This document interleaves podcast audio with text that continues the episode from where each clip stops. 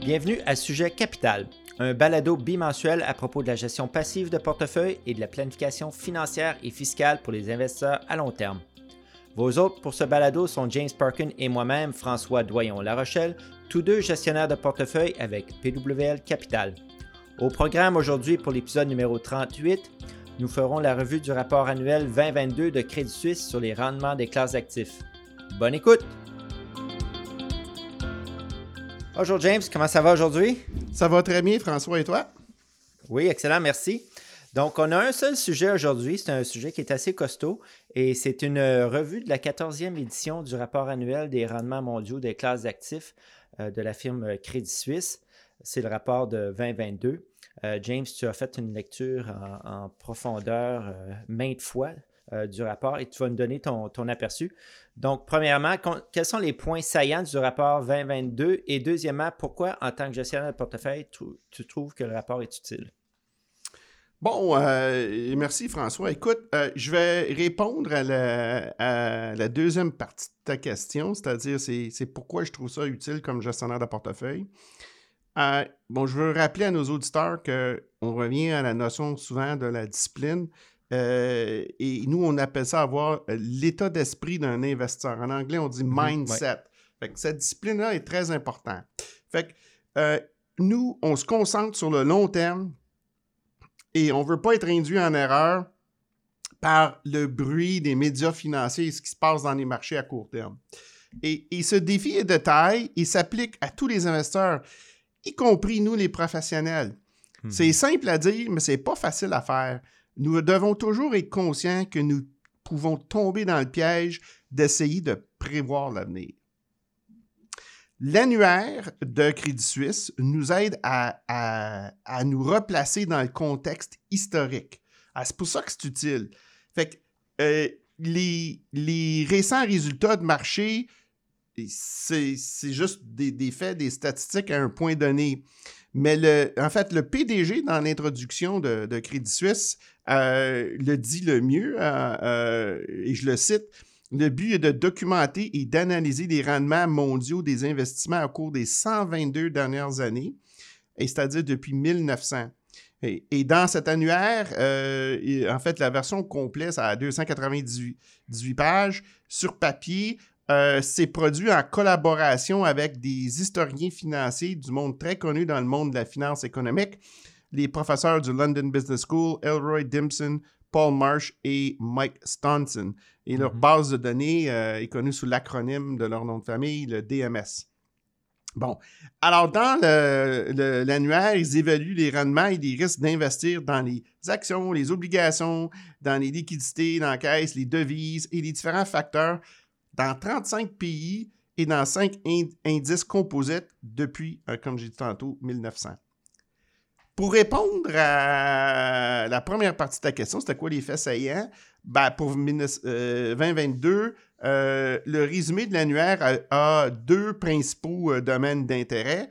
Et le premier, il résume les données à long terme sur l'inflation et montre comment les actions et les obligations se comportent sous différents régimes d'inflation et pendant les périodes de hausse de taux d'intérêt particulièrement. Ce que l'on vit présentement, et donc ça nous mm-hmm. intéresse beaucoup.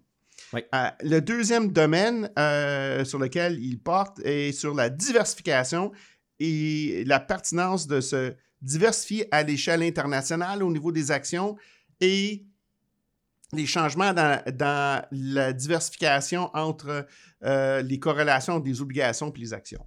Oui. James, depuis la crise financière, le marché financier, on, le vend dans les voiles. Euh, par contre, comme tu l'as mentionné, on est dans une période d'inflation euh, plus élevée, puis de hausse de taux d'intérêt. Qu'est-ce que dit l'annuaire sur l'impact de l'inflation sur les actions puis les obligations? Bien, ils en disent pas mal. Euh, bon, Actuellement, les investisseurs ont de nombreuses inquiétudes, mais en tête de liste présentement, c'est effectivement l'inflation. Et l'inflation a vraiment commencé, là, les, premières grosses nouvelles, ça mai en 2021. Euh, mm-hmm. L'inquiétude, par contre, ça ne concerne pas juste l'inflation, mais c'est la remède de l'inflation. Mais c'est quoi la remède? Ben, c'est les banques centrales qui augmentent les taux d'intérêt. Donc, ils peuvent, parce qu'ils savent à quel point c'est important d'empêcher que l'inflation se propage davantage, que ça devient ancré dans les mentalités des gens, puis qu'on s'y attende, puis qu'on s'attend à des, augmentations de salaire ou qu'on s'attend à des augmentations de prix de la part des producteurs. Donc, c'est très important, euh, par contre, dans la tête des investisseurs, c'est est-ce que la médecine qu'ils vont nous prescrire, ça va être pire que la maladie? Fait que tout ceci, ça annonce qu'on est vraiment à la fin de cette grande période de politique monétaire ultra accommodante et vraiment on est dans un cycle de début de hausse de taux d'intérêt. À ta question, François, l'annuaire déclare une conclusion simple est que les rendements se détériorent pour les deux classes d'actifs à mesure que l'inflation augmente. OK. Ça, ça ne surprendra pas James, les investisseurs obligataires, mais il y a un rappel assez important dans le rapport qui mentionne que les actions n'offrent pas la protection optimale à laquelle on s'attend contre l'inflation.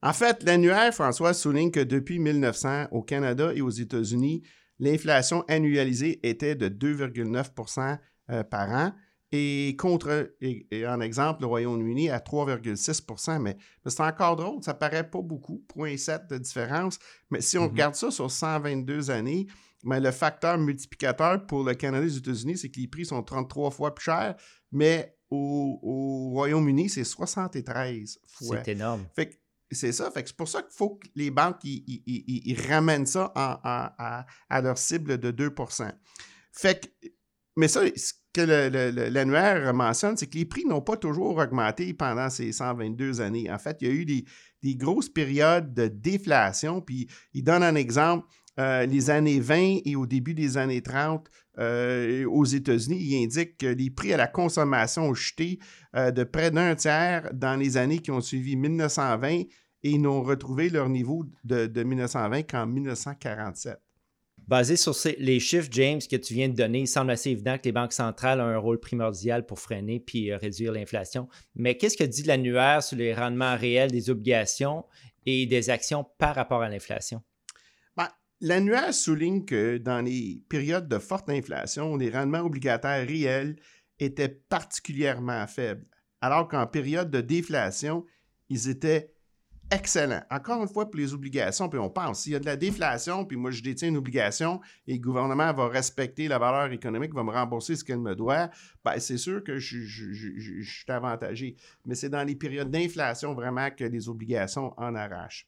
Fait en tant que classe d'actifs, les obligations souffrent en période d'inflation, mais ça offre une couverture contre la déflation. Mais les périodes de déflation, c'est très rare. Puis on penserait que les banques centrales, ils ont les compétences aujourd'hui d'éviter les erreurs qui ont été faites dans les années 1920-1930. OK, du côté des obligations, il n'y a, a, pas de surprise, mais qu'est-ce qu'il y en est du côté des actions, James?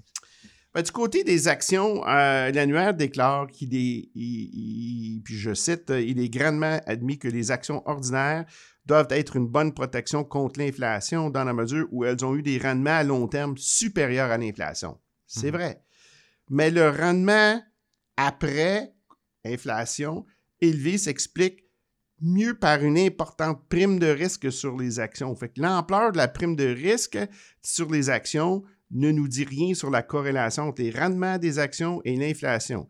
Donc, il est important de faire la distinction entre combattre l'inflation et se protéger contre l'inflation. Donc, les actions protègent contre l'inflation, mais ce n'est pas ce qu'on appelle un, hedge en anglais parfait. Donc, ce dernier concept, je pense que c'est très important pour nos auditeurs de comprendre que les actions vont, vont continuer d'augmenter pendant des périodes de plus forte inflation, mais quand on va regarder des rendements réels, ça va être, ça va être beaucoup moins intéressant que dans les périodes où l'inflation est faible. Faire un sommaire, les actions sont euh, impactées par une inflation élevée, mais ils résistent mieux comparé aux obligations. Tout à fait. Donc, c'est un peu une surprise au niveau des actions, mais c'est une question de nuance et de, comprendre le concept d'avoir une protection contre l'inflation euh, et qu'on performe mieux que l'inflation. C'est deux notions très différentes. Donc, euh, l'annuaire souligne, euh, dans l'ensemble, les actions se sont particulièrement bien comportées en termes réels lorsque l'inflation s'est maintenue à un niveau bas. Alors, on a de l'inflation depuis 20 dernières années qui est basse, les 30 mhm. dernières années en fait, et on a vu que les actions ont très, très bien performé pendant cette période. Fait une inflation plus élevée nuit à la performance réelle des actions et la déflation, en fait, c'est le scénario le plus pire. Euh, les compagnies, ils ne peuvent pas charger, charger, pour leurs produits comme ils veulent, leurs marges, leurs profits sont à risque. Fait que ça, ça déboule, c'est un cercle vicieux à la négative. Puis qu'est-ce que dit l'annuaire sur les rendements des actifs là, dans les cycles de hausse et de baisse de taux d'intérêt? Bon, l'annuaire met en évidence que les actions ont donné un rendement réel annualisé de seulement 3% pendant les périodes de hausse des taux contre 9,7% pendant les périodes de baisse de taux. Donc, une grosse différence. Euh, ça, c'est les rendements réels. Les obligations américaines ont donné un rendement réel annualisé seulement de 0,2. C'est tout à fait zéro, tout pratique zéro, là, dans un régime de hausse des taux contre 3,7% pendant un régime de, baisse des taux. Donc, le taux d'inflation annualisé euh, aux États-Unis, ils ont souligné dans le rapport, à 4,2% pendant les cycles de hausse et de 2,3% pendant les périodes d'assouplissement. Donc, euh, je cite encore le rapport, pendant les cycles d'assouplissement aux États-Unis, les actions ont donné un rendement supérieur de 9,3% à celui des bons du Trésor, ce qui était une prime euh, bien supérieure aux 2,7% des cycles de resserrement. Mais même dans les cycles de resserrement, les investisseurs auraient mieux fait de rester investis dans les actions. C'est très important de, comprendre ce fait. Rester investi, même dans les périodes inflationnistes au niveau des, actions, c'est plus avantageux. Oui, c'est vraiment important ce point-là. Puis comme tu l'as dit, euh, au début, notre discipline, c'est celle d'avoir l'état d'esprit d'un investisseur. Puis ça, il nous pousse à rester investi pour le long terme et de bénéficier dans tous les cycles de marché. Bon, en fait, François, comme, euh, comme nous le soulignons à nos auditeurs souvent, euh, l'histoire des marchés des capitaux peut sans aucun doute fournir des indices sur l'avenir, mais nous devons être prudents quant à toute prévision. On n'essaie pas de, prévoir l'avenir. Mhm, Donc, les résultats euh, du, de la recherche et des analyses de l'annuaire sont des, sont des moyennes à long terme couvrant de nombreuses conditions économiques différentes. Donc, en fait, le rapport souligne que ça cache des différences considérables entre les différents cycles de régime de hausse et de baisse de taux d'intérêt. ils vont donner des exemples récents. En fait, euh, l'annuaire déclare euh, En effet, pendant 40% des cycles de hausse aux États-Unis, les actions ont mieux performé que pendant les cycles d'assouplissement qui les ont précédés. Au cours des deux derniers cycles de resserrement de la Fed de juin 2004 à septembre 2007 et de décembre 2015 à juillet 2019, les actions et obligations américaines euh, et les actions mondiales ont, en fait bien performé. Donc, dans la période actuelle d'inflation plus élevée, il n'y a, pas, a pas raison de vendre nos obligations puis d'abandonner notre plan d'investissement. Précisément. Le deuxième sujet majeur, euh, James, de l'annuaire 2022 euh, est une revue en profondeur sur le thème de la diversification du portefeuille.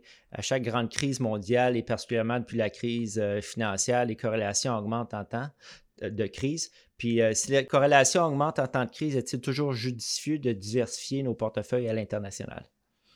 En fait, on, va citer un des éminents économistes et lauréat du prix Nobel, Harry Markowitz, et lui, il a appelé ça euh, une citation très fameuse dans, le monde de la finance. C'est le seul en free lunch en finance. Free lunch, ça veut dire que mm-hmm. je n'ai pas à payer pour mon dîner le, midi.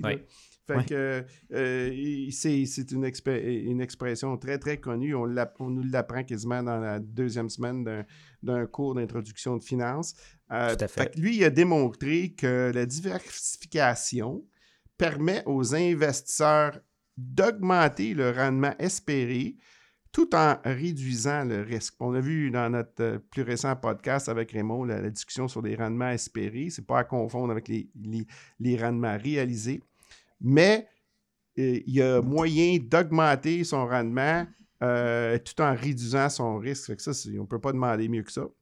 Fait que la recommandation du professeur Markowitz, c'était que les investisseurs se diversifient entre les classes de, placement, les actions, et entre les pays et les, obligations. euh, les professeurs euh, Dimson, Marsh et Staunton confirment dans, dans, leur analyse que les avantages de réduction des risques de la diversification internationale restent importants au fil du temps.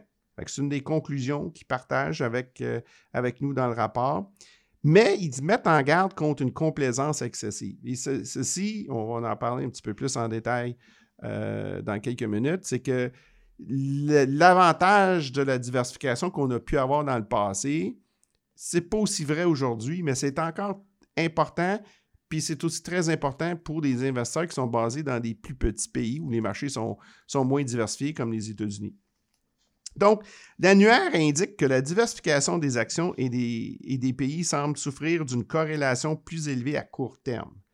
Fait qu'on a juste à penser aux crises récentes, le COVID, la crise financière mondiale, tout semblait baisser en même temps, synchronisé.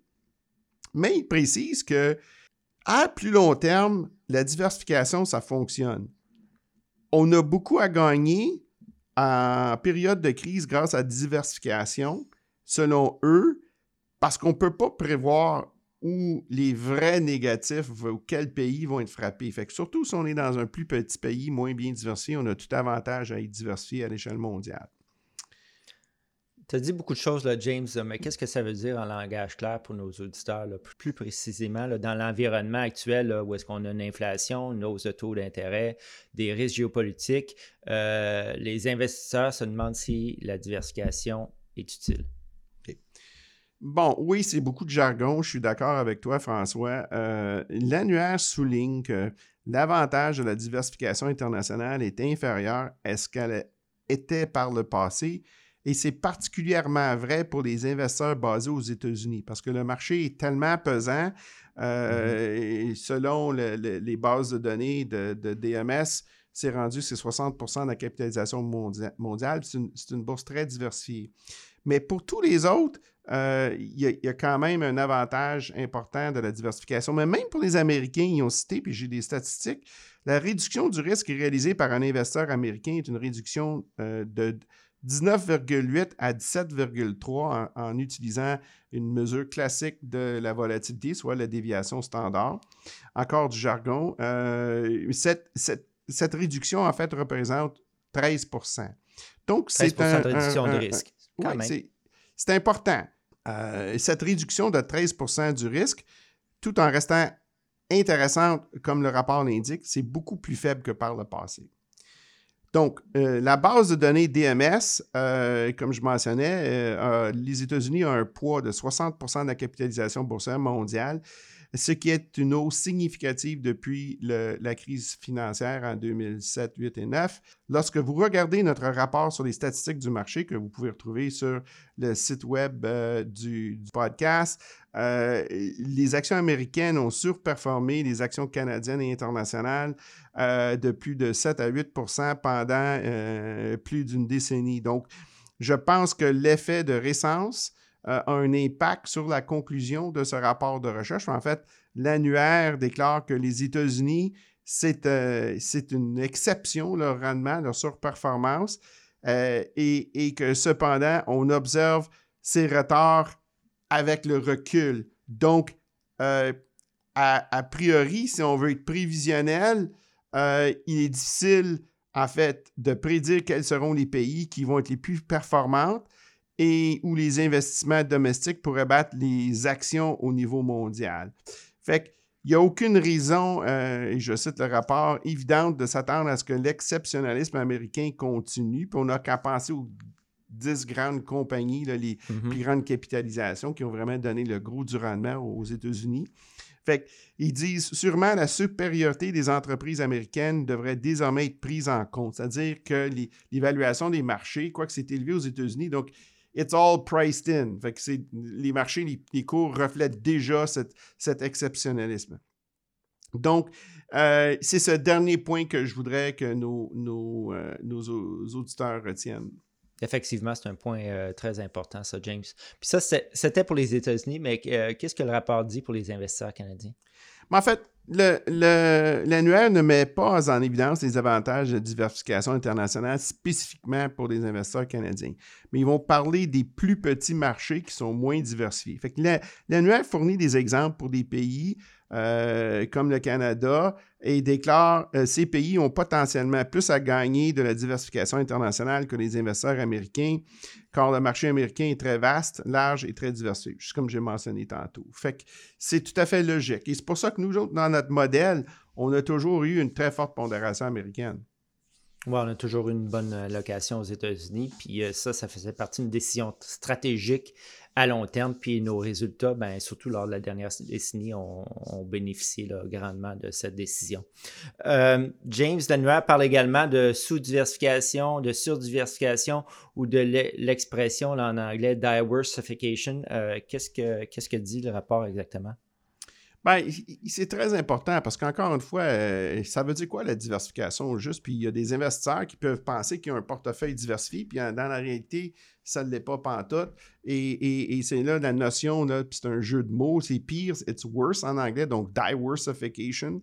Donc, euh, malgré les recommandations répandues depuis longtemps, qu'on entend toujours, qu'il faut être diversifié, de ne pas avoir tous nos œufs dans le même panier, c'est encore drôle, mais l'annuaire met en lumière plusieurs études universitaires qui révèlent que la plupart des investisseurs détiennent des portefeuilles très concentrés.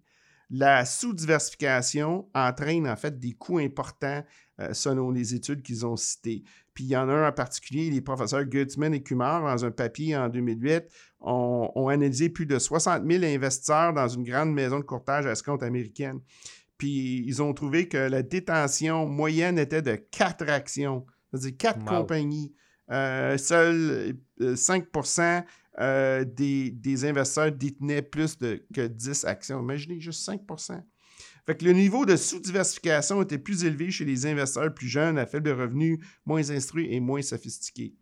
Euh, il cite également une étude plus récente du professeur Bessem Binder de l'Université d'Arizona qui montre que la majorité des actions américaines, c'est-à-dire 57,4% ont eu des rendements euh, buy and hold à vie inférieurs à ceux des bons du Trésor.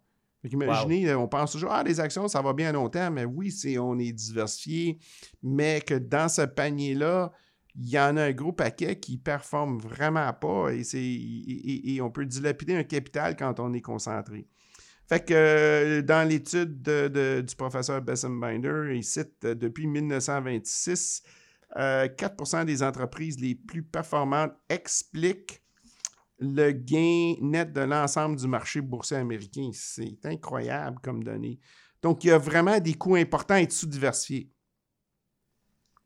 Donc, euh, puis seulement 4% c'est assez considérable. C'est vraiment bas.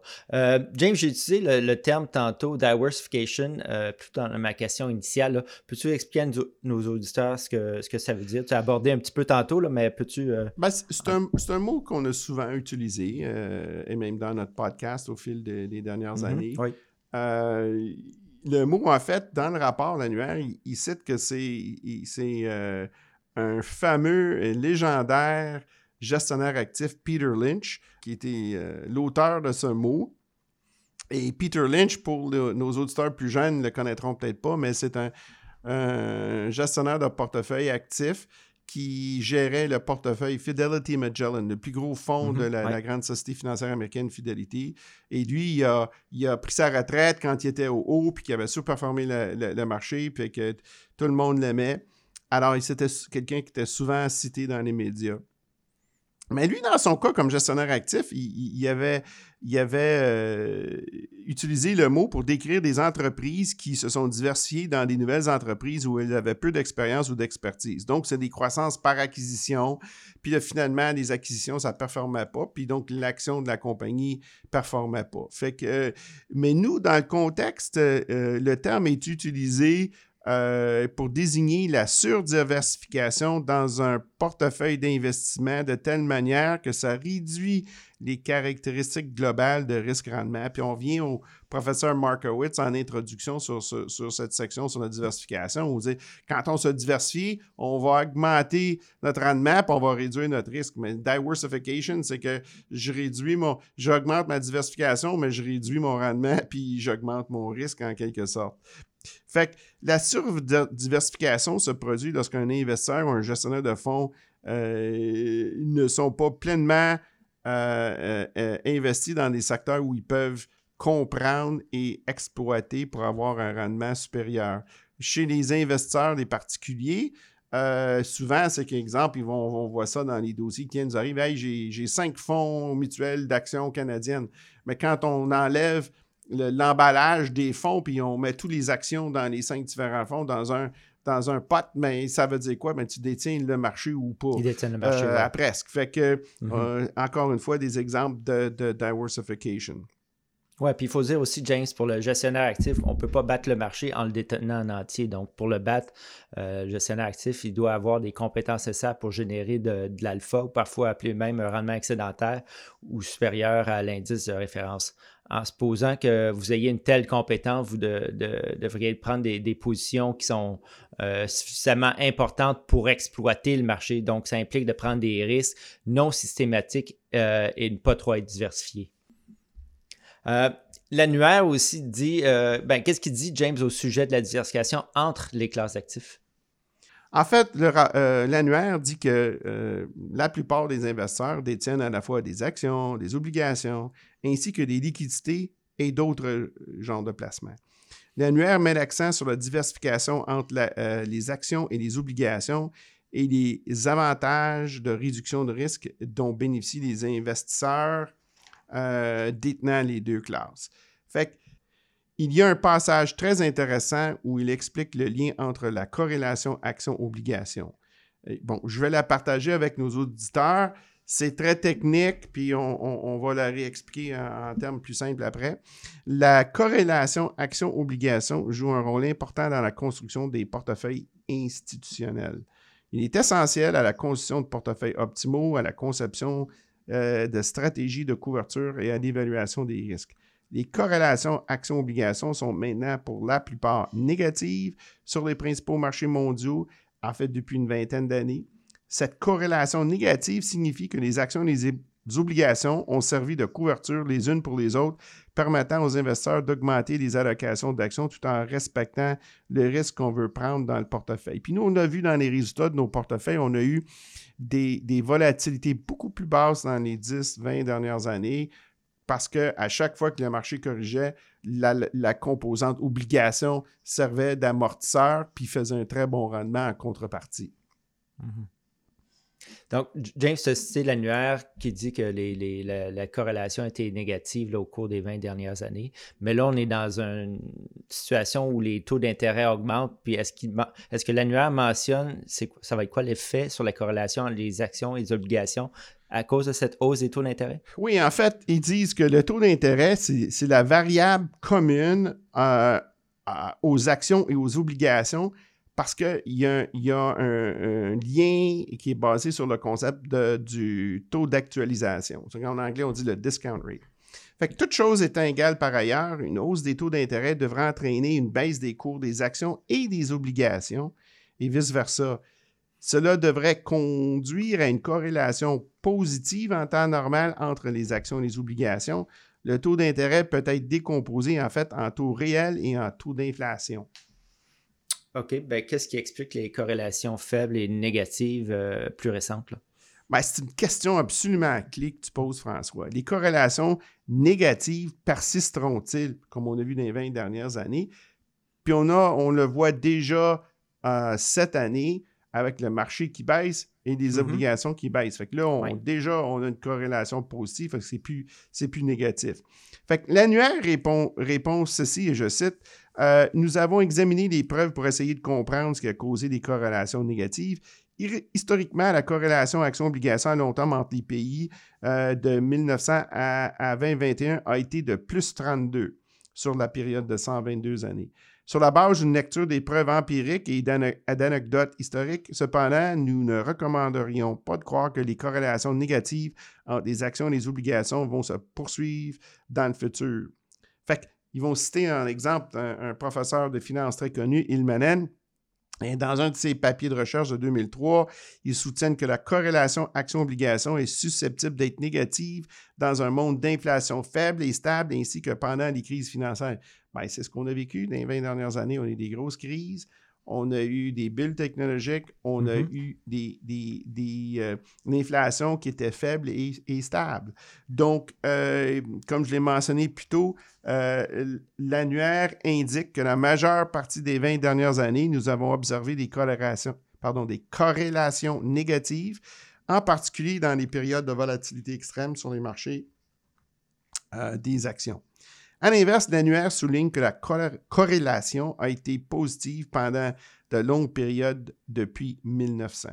Euh, à l'avenir, donc, on devrait s'attendre qu'elle soit positive et c'est normal. Donc, c'est la période des 20 années où c'était négatif, où c'était en fait anormal. Oui, la, corrélation, James, pourrait être positive, mais à moins qu'elle soit une corrélation parfaite, les, investisseurs vont quand même bénéficier des avantages d'être diversifiés dans les actions et les obligations. Effectivement, c'est ce qu'il faut retenir. Si on regarde historiquement, c'était euh, 0.32. Si on a une corrélation de 1, ça veut dire que ça, ça se déplace exactement pareil. Si c'est moins 1, ça veut dire que c'est une c'est que si un monte, l'autre va baisser. Donc, ça fait exactement l'inverse. À 0.32, il y a quand même encore beaucoup d'avantages de, cet effet de diversification, il faut toujours se rappeler que les rendements fixes, c'est notre panier sécure. Puis en période de crise, on a pas mal de besoin de ce, panier-là, surtout si on, a besoin de notre portefeuille, on a besoin de sous pour vivre. Tout à fait. Euh, James, pour résumer, compte tenu des informations contenues dans, dans l'annuaire et compte tenu de la hausse des taux d'intérêt et de l'inflation élevée, comment les investisseurs devraient-ils penser à la diversification de leur portefeuille aujourd'hui? Bon, mais je pense qu'il est également important de se rappeler que la hausse des taux et la forte inflation ne sont que deux facteurs de risque auxquels les investisseurs sont confrontés. Les investisseurs en actions ont connu des périodes où les actifs sûrs, les obligations et les liquidités qu'ils pouvaient détenir dans leur portefeuille ont été des bons contrepoids à la volatilité des actions. Il ne faut juste pas oublier qu'il existe plusieurs risques différents contre lesquels vous essayez de vous défendre il y a des périodes où les obligations, comme j'ai dit tantôt, seront en effet très précieuses dans votre portefeuille. Fait qu'un portefeuille équilibré, puis on sait que historiquement, ça veut dire 60% en actions, 40% en obligations, avec des obligations de qualité. Euh, dans le contexte actuel, c'est plus 70-30, 70% en actions, 30% en rendement fixe.